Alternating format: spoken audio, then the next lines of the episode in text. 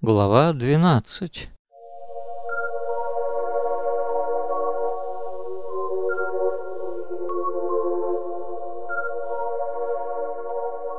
У себя в кабинете Павел Павлович усадил всех троих на удобные стулья, сам уселся в свое кресло и приказал.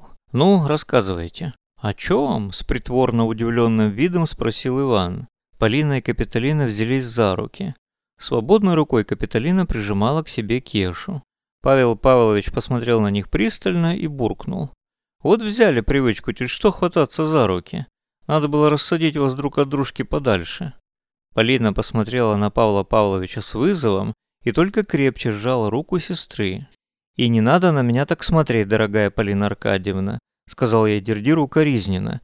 «Если бы вы были моей дочерью, а ваши дети, соответственно, моими внучками, я бы категорически запретил вам отпускать их на прогулки в таком возрасте, когда они еще даже не родились». Все трое вытаращились на Дердира. Он усмехнулся, явно очень довольный произведенным эффектом. «Павел Павлович, откуда вы?» Начала Полина и замолчала. Дердир вздохнул и ответил. «Видите ли, Полина Аркадьевна, я вынужден признать, что очень подвержен влиянию выдающихся женщин.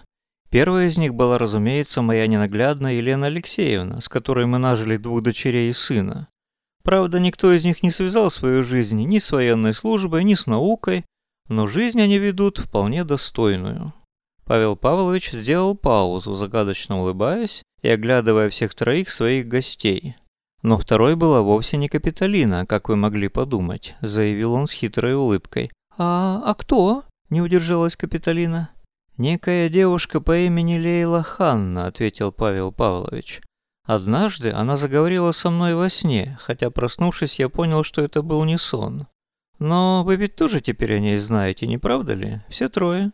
То есть пятеро. Знаем, спокойно ответила Полина. Что Лейла вам сказала самый первый раз? Она сказала, что очень рада, что нашла меня, поскольку я нахожусь в точке схождения. Далее она сказала, что скоро грядут перемены, и я должен ждать, пока появится еще двое, а затем еще двое.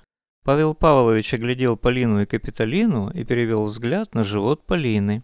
Та непроизвольно положила на него руку. Павел Павлович вздохнул. «Да, перемены и в самом деле начались», – произнес он, глядя прямо в глаза Ивану.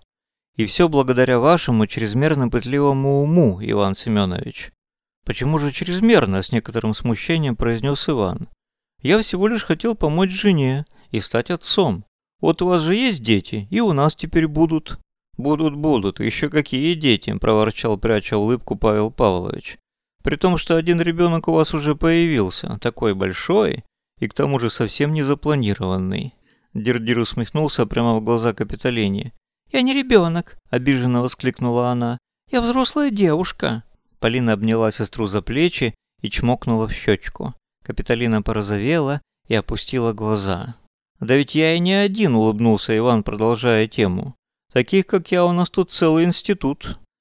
«Тут институт, а там контора, как они ее называют», – произнес Павел Павлович, слегка поморщившись. «А где-то еще какое-нибудь, допустим, подразделение X», – усмехнулся Иван. «Очень может быть, очень может быть», – пробормотал Павел Павлович задумчиво. Всегда во все времена разные государства стремились взять под контроль людей с особыми способностями. Так что наше государство тут не исключение, заявил Иван нахально. «Не исключение», — невозмутимо кивнул ему Дердир. «Вот только со всеми особенными людьми есть одна большая проблема. Под контроль их взять невозможно». «Как это невозможно?» — искренне удивился Иван. «Вы же нас контролируете?» «Я контролирую институт», — поправил его со странной улыбкой Павел Павлович. «Потому что учреждение у нас сверхсекретное и требует вас исполнения служебных обязанностей. Но разве я вас к чему-то принуждаю? Разве кто-то из вас ограничен в передвижениях? У вас даже есть зарубежные паспорта, и никто из вас не давал подписку о неразглашении. Как это не давал? Снова удивился Иван. Вы же с каждым из нас беседовали при приеме на работу, и это... Иван вдруг осекся и замолчал, как будто пораженный некой мыслью. Павел Павлович усмехнулся торжествующе. «Беседовал», — сказал он, — «и с каждого взял устное обещание. Устное, под честное слово. Вести себя благоразумно и соблюдать интересы государства, на которое вы работаете, а также... Павел Павлович остро взглянул на Ивана. «Интересы человечества, которому мы все служим», – тихо закончил Иван. «Правильно», – кивнул ему Дердир. «Хотя тогда для вас это обещание показалось, наверное, чрезмерно пафосным». «Показалось», – согласился Иван. «А сейчас? Тоже так кажется?» «Сейчас уже не кажется», – улыбнулся Иван смущенно. Все замолчали, думая об одном и том же. Молчание протянулось некоторое время, но никому не показалось напряженным.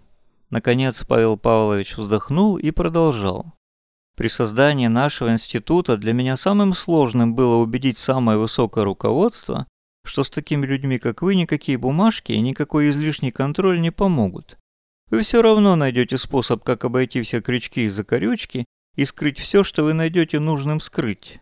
Со мной долго не соглашались, но я привел всего два аргумента, очень убедительных. «И какие это были аргументы?» – тихонько спросила Полина. «Очень простые», – заявил директор института Павел Павлович Мезенцев. «Доверие и честное слово, как я уже заметил только что». «Доверие – это же слово «вера», да?» – вдруг пискнула Капитолина. «Да, Капуля, от слова «вера», – улыбнулся персонально ей Павел Павлович. А вера – это самое главное, что есть у человека. Тебе ли это не знать? Почему мне? Удивилась Капитолина. А потому, Капуся, что ты явилась к нам оттуда, где все держится исключительно на вере. Все-все?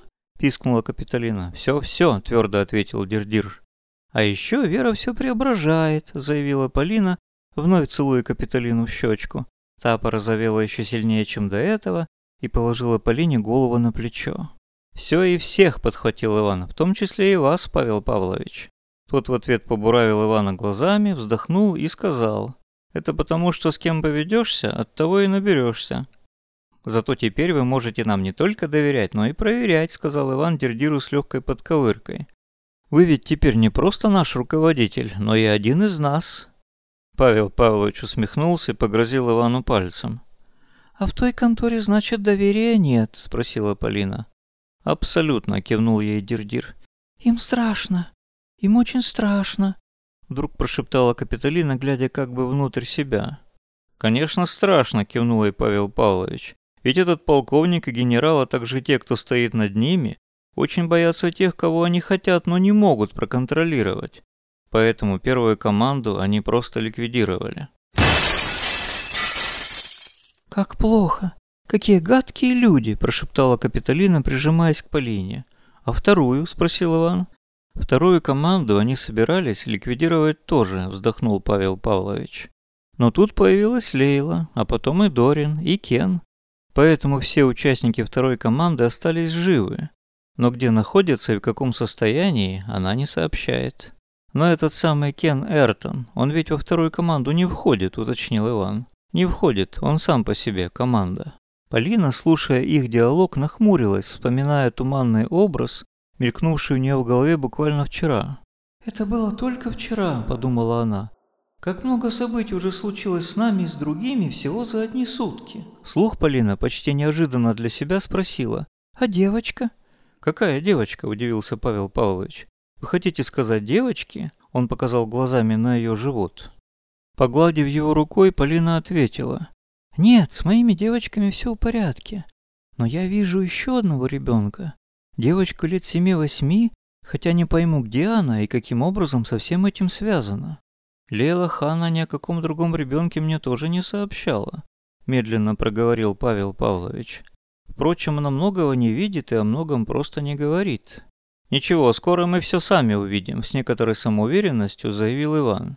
Ведь не зря же мы все находимся у точки схождения. Павел Павлович в ответ только вздохнул и покачал головой.